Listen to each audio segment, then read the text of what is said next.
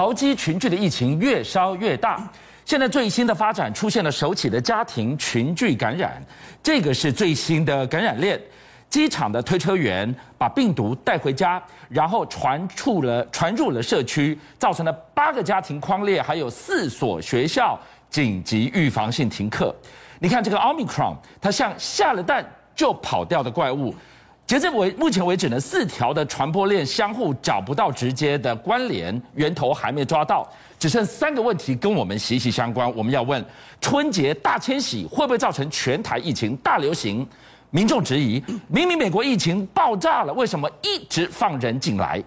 最后这一波疫情如果没有守住，是不是大家就不用过年了呢？哎，我们先这样讲，目前我们把整个状况区隔开来是。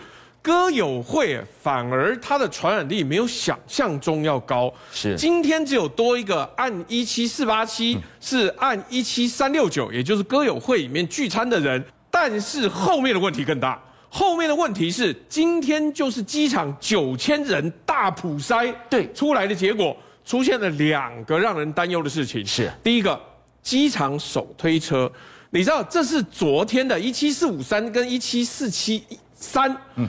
今天新筛出来两位都是机场手推车的工作人员，嗯，但俊孝，我们仔细想一想，机场手推车的工作人员是不需要接触那些返国旅客的啊，对，他只需要你，你想想看，我们回来，如果在外面上了车，那个推车你把它丢到那边，然后那一个手推车服务人员就把它拉上去，在那边排成一排，是，来之后他不会去摸一下。这件事情让我们担心的，就是，如果他没有这么密集、必须的接触，连他们都会染上确诊，那代表机场的这个排成一个一龙、一个长蛇的这个所谓的手推车，会不会变成一个移动的培养皿、移动的传染的途径呢？我们再往下讲，更特别的是呢，案一七四七三也是一个手推车工作人员。他的妻子是一个非常辛苦的居服员，是你能想象这里出现了一个台湾老年化的一个状况，就是一个居服员要照顾八个家庭，好辛苦哦。哎，而且他每一次的工作，包含了我们之前讲拍痰呐，或者是扶老人家，或者是帮他清洗身体，都一定有很多的密切的接触。对，而且这些被服务者。鳏寡孤独，对，一定是抵抗力比较弱的年长者，或者是行动不方便的人。但我们先别讲后面的危机，先讲她被老公传染之后，儿子确诊，儿子才十岁，读国小。但就像我多问一句话：台湾现在五到十一岁的小朋友有没有接种疫苗？现在只有到高中生而已，哎，现在是十二岁到十八岁。也就是美国、以色列都已经通过五到十一岁接种 BNT 的儿童版疫苗之后，台湾没有哦。对，他进到了这一个小朋友身上之后，又在安亲班感染了另外一个一七五零五，所以不止造成了家庭群聚，一家三口透过了就学的途径，透过了母亲照服的途径，又把病毒往外去了，而且进入的是我国到目前为止。最没有接种疫苗那个族群，这一个小朋友这边国小学生让人担心。总之一句话结论，这次病毒它已经离开桃园机场，进入了社区，在社区好几路，现在看能不能把它挡得下来。回过头来，第一航站、第二航站机场这么多人，九千个人，整个检查检验结果到底是怎么样呢？哎，我目前只看到多了两个，因为这是机场首推车工作人员。但是是不是只有这些人，还是还有人在裁剪？我们不知道。但目前让人担心的是，原先的三条传染链现在已经变成四条了。清洁工、保全、防疫司机，现在多一个手推车。那如果是这样子的话，确转盘区的厕所，因为清洁工去上那个厕所，所以被确诊旅客感染。保全在入境大厅，可能在管理秩序的时候被确诊旅客感染。防疫司机也是确诊旅客坐上车了，可是就像我们刚刚讲，机场手推车的工作人员没有接触确诊旅客啊，这到底是怎么一回事？而且最重要的是，家庭传播链哦，要在二采才会出现，也就是郑文灿直接告诉你一件事情，大家不要太过乐观，嗯、我一采没有问题，嗯、很有可能家中这些长者或者这些年轻人，嗯、他到二采才会被发现的时候，现在还懈怠不了。八个居服员照顾的家庭，只有一个有群聚吗？还是其他的还在筛检？所以现在好几个地方都山雨欲来，家庭的整个群聚、社区的群聚，山雨欲来。第二个山雨欲来是入境的大军，一波一波，从这个礼拜越来越接近过年，人越来越多。大家只问这个地方，美国，美国自己 Omicron 都大炸锅了，怎么现在还一直一直放人进来呢？我们先这样讲。非美国线哦，现在看起来实在是防不胜防。长荣的机师哦，都照着百分之百公司的规定，减少接触，不离开外站，住在指定的旅馆里面。结果又有两个非美的机师中招。是，整个国际航空里面两周就有六个人被感染的时候，那美国的确是很严重的欧米克隆传染区。从去年的十二月二十九号直到一月七号。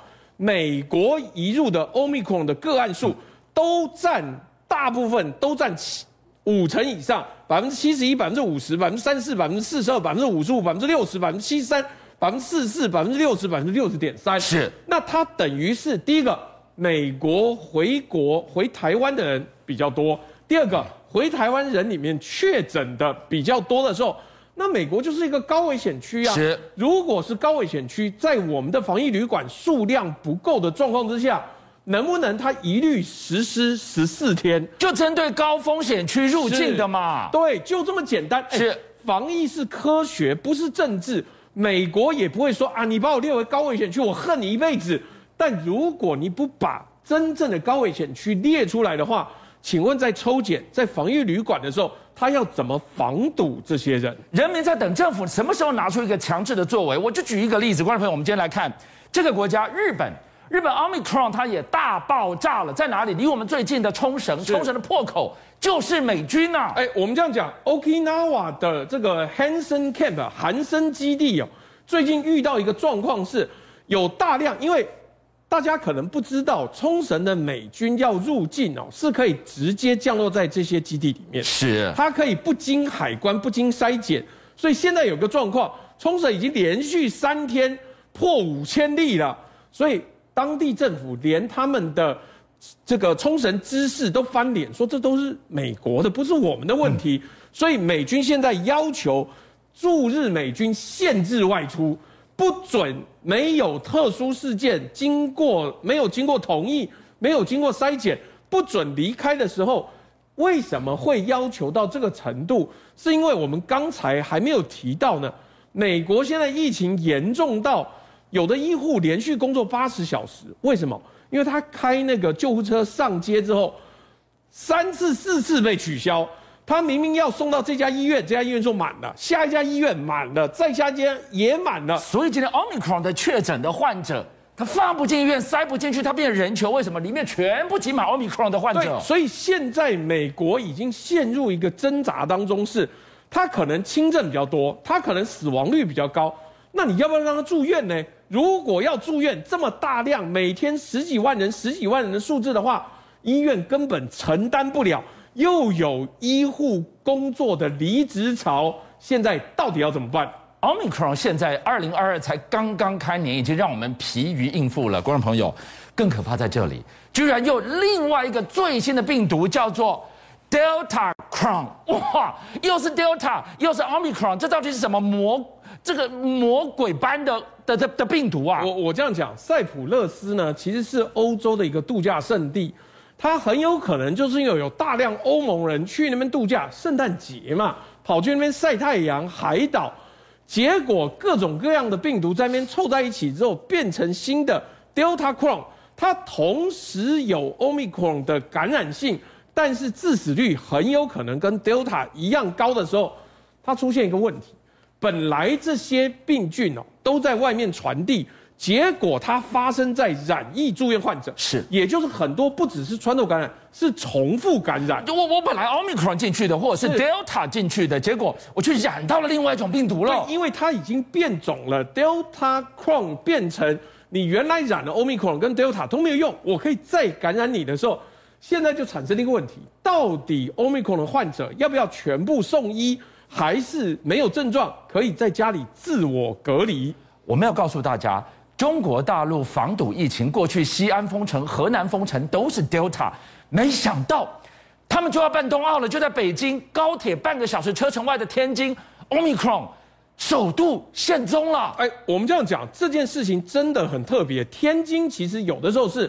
北京如果国际机场太满，你找不到它的班机的时候，你可以飞天津，然后再坐动车到北京去，很快的。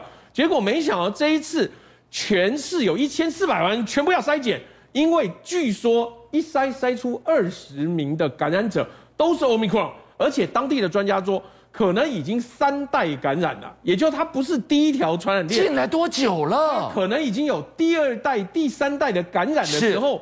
这真的让天津人担心，所以他们赶快去抢购食品、抢购物资。连北京，别忘了冬奥要在这里办，都已经特别发布了，说本市人员就北京市人员非必要不要去天津，天津的人员非必要也不要来北京。这变成另外一个问题是，那请问接下来在冬奥的时候，清零到底要不要继续执行？